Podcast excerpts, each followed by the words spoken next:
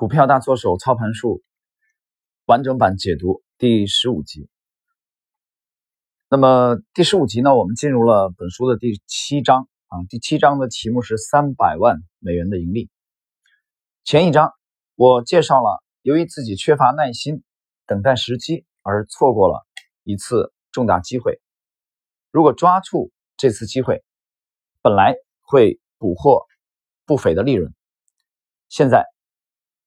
我应当描述一个成功的例子。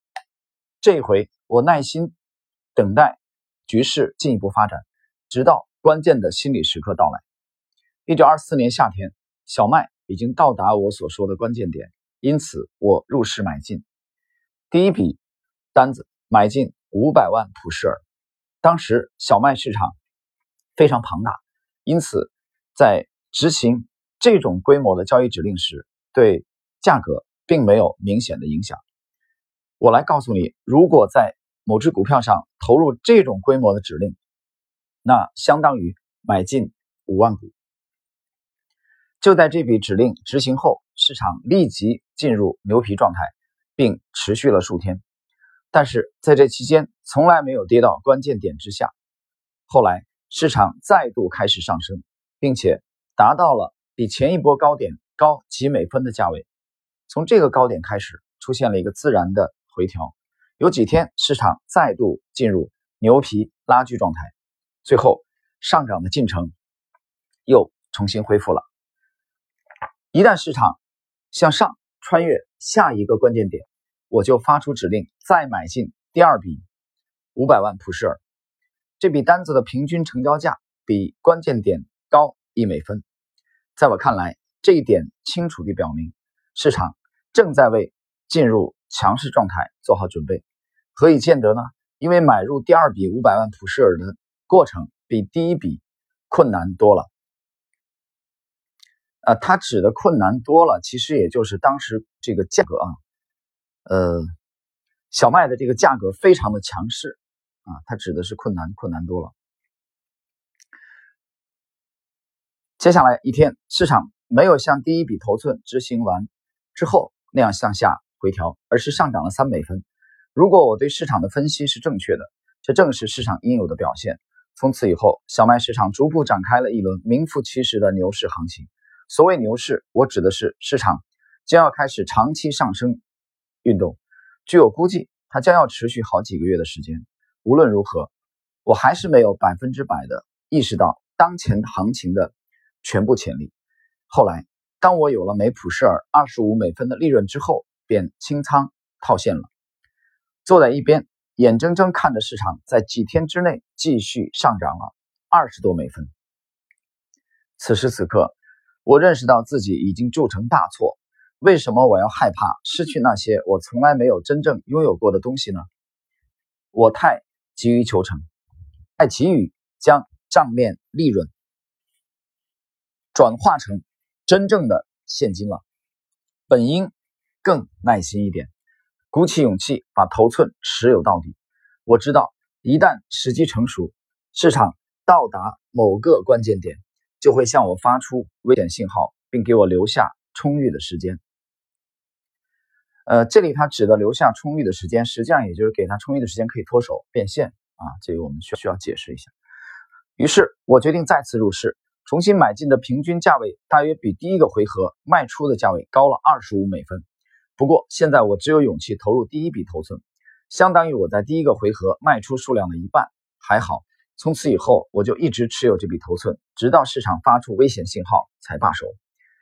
呃，这里啊这一小段他决定再次入市，解释一下，它的平均价位啊已经比他起初的那笔高了二十五美分。这一点其实业余的人很难这么干的。啊，只有职业的人具备这种素质。但是呢，利弗莫尔脑头脑很清楚，啊，他没有把全部的这个这个这个仓位啊，他只是其中的这个第一笔，因为这个价位毕竟是非常高。那么，一九二五年一月二十八日，五月小麦合约的成交价达到了每普氏尔二点零五美元的高价位。二月十一日，市场回落到了一点七七美元。就在小麦市场发生上述不俗上涨行情的同时，还有另一种商品黑麦它的上涨行情甚至比小麦行情还要壮观。不过和小麦市场相比，黑麦市场非常小，因此一笔相对较小的买进指令就会导致价格快速上升。呃，它指的这个小市场市场规模比较小啊。呃，如果是股票的话，你可以把它理解为，如果我们把这个黑麦啊比作为一个股票的话，话那么很简单，其实也就是它的这个啊流通盘比较小啊，成交投不是很活跃啊。我们打个比方而已，在上面的介绍的操作过程中，我在市场上常常有巨额的投入，其他人也有不相上下的巨额投入。据传，有一位操作者曾经积聚了数百万。普氏尔小麦期货合约，同时还囤积了成千万普氏尔的现货小麦。不仅如此，为了烘托支撑他在小麦市场的头寸，他还囤积了巨额的现货黑麦。据说，此人有时还利用黑麦市场来支撑小麦市场。当小麦市场开始动摇的时候，他在黑麦市场下单买进，借此支撑小麦行情。如前面所说，比较之下，黑麦市场很小，广度很窄，只要执行一笔大额买进指令，立即就能引起一轮快速上涨；而后者可避免地折射到小麦市场，作用十分显著。无论何时，只要有人采取这种做法，大众就会蜂拥而入买进小麦，结果小麦的成交价格也进入了新高的区域。这个过程一直顺利持续着，直到主要的市场运动到达终点。当小麦市场向下回落的时候，黑麦市场也亦步亦趋的回落，从一九二五年一月二十八日的最高点一点八二美元，下跌到一点五四美元，跌幅达到二十八美分。与此同时，小麦的回落幅度为二十八美分。五月二日，五月小麦回升到距离前期高点啊三美分的位置，价格是二点零二美元。但是黑麦并没有像小麦那样从下跌中强劲复苏。而是只能回升到一点七零美元，此处比前期高最高点低十二美分。这段时间我一直密切注视着两个市场，上述反差令我感到强烈的震撼。我感觉有什么事情不太对劲，因为在整个大牛期间，黑麦总是必定领先小麦一步。现在，它不但没有领导谷物整体交易的上涨行情，自己。反而落后，小麦已经恢复了这轮不正常行情的绝大部分跌幅，而黑麦却做不到，大约落后了梅普氏尔十二美分啊，这个大约回落了啊，这个动作完全不同于往以往。于是我立即着手研究，目的是要确定黑麦没有和小麦同比例向上收复失地的原因，很快就水落石出了。公众对小麦市场抱有极大兴趣，但是对黑麦市场并无兴趣。如果黑麦市场行情完全是一人所为，那么为什么突然之间它它就被忽视了呢？我的结论是：要么他不再对黑麦有任何兴趣，已经出货离场；要么由于他在两个市场同时介入过深，已经没有多余的力量再进一步加码。我当即判断，无论他是否还留在黑麦市场场内，都没有区别。从市场角度来看，两种可能性最终都会导致同样的结果，因此我立即动手检验自己的推论。黑麦市场的最新买价是一点六九美元，我决意查明黑麦市场的真实状况。就在黑麦市场发出卖出二十万普氏尔的市价指令，当我发出指令的时候，小麦市场的报价是二点零二美元。在指令完成之前，黑麦每普氏尔下跌了三美分，在指令完成后两分钟之内。又重新回到一点六八美元。通过上述交易指令的执行情况，我发现该市场没有太多的买卖指令。然而，我还是不确定到底将要发生什么情况，因此我再次下达指令卖出第二笔二十万普氏尔。结果大同小异。执行指令时，市场下跌了三美分，但是当指令完成后，市场仅仅回升了一美分，而没有达到先前两美分的幅度。我对自己对市场状况的分析还是心存疑虑。于是发出第三笔指令，再卖出二十万普氏尔。开头还是一样，市场再次下跌，但是事后却没有回升，市场下跌势头已成，因而继续下降。那就是我正在观察和等待的秘密警告信号。我自信的判断，如果某人在小麦市场上持有巨额头寸，却由于种种原因没有保护黑麦市场，啊，他与背后的原因是什么？我并不关心。那么它同样不会或者不能支撑小麦市场。于是我立即下达市价指令，卖出五百万普氏尔小五月小麦。这笔单子的成交价从二点零一美元卖到一点九九美元。那天晚上，小麦收市于一点九七美元附近。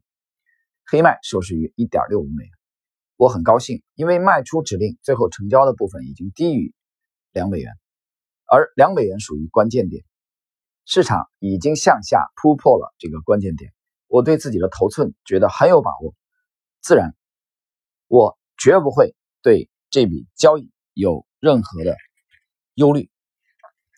那么，其实今天这一这一部分啊，是第七章的前半部分。啊，我们基本上准备用两集的时间啊来看一下利弗莫尔的这个三百万美元盈利的第七章的内容。那么今天到这里的为止，我们看到了他对两个关联品种啊黑麦和小麦的操作的过程中给我们的这个启发，其实有几点啊。首先，第一点是他呃认定了关键点是他操作当中的一个非常啊关键的因素。我讲了是一部分而已啊，不是他整个的操作体系。就他这个。进场做多或做空的关键点是一个非常重要的，呃，标志性的。那比如说这一次的，嗯，对黑麦和小麦的操作，大家就可以看到。那么，同时这第一点啊，严格的这个遵循关键点被突破。那么无论是多还是空。第二点，它这一节啊，整个的这个也就是第七章的刚才我们这个学习的内容当中，我们看到了利弗莫尔是。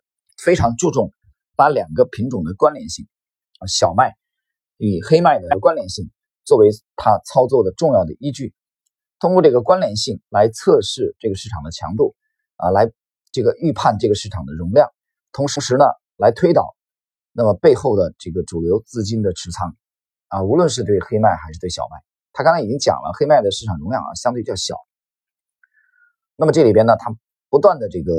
啊，通过他自己的这个呃沽出的行为来测试市场的强度，同时呢，来测试两个品种的这个关联度有没有吻合啊之前的这个呃正常的走势。这一点呢，其实我在之前啊前几天呃解读了，重新解读了，用两集的很简短的内容解读了这个威廉这个汉密尔顿的股市晴雨表啊，有些人不理解，怎么这个时候又去解读？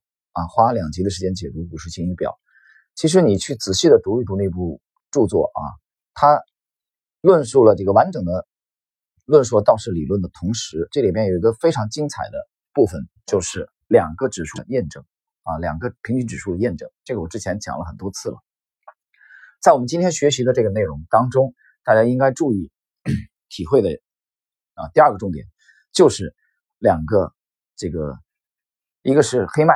一个是小麦，它们之间的走势验证，啊，这个验证就是市场的强度有没有达达到这个这个吻合之前的这种节奏，啊，当操作者杰西·利弗莫尔判断出来，啊，通过他的这个不断的沽出行为来测试出了这个有没有吻合强度的时候，然后依据此他再来决定他下一步的操作，啊，所以这是我们今天啊学习第七章的前半部分的内容，重点要去。体会的这个关键的内容，好了，那么我们今天的这个第十五集啊，重点学习的是第七章三百万美元的利润的前半部分。那么 在下一集当中啊，我们将继续学习第七章的啊第二部分内容。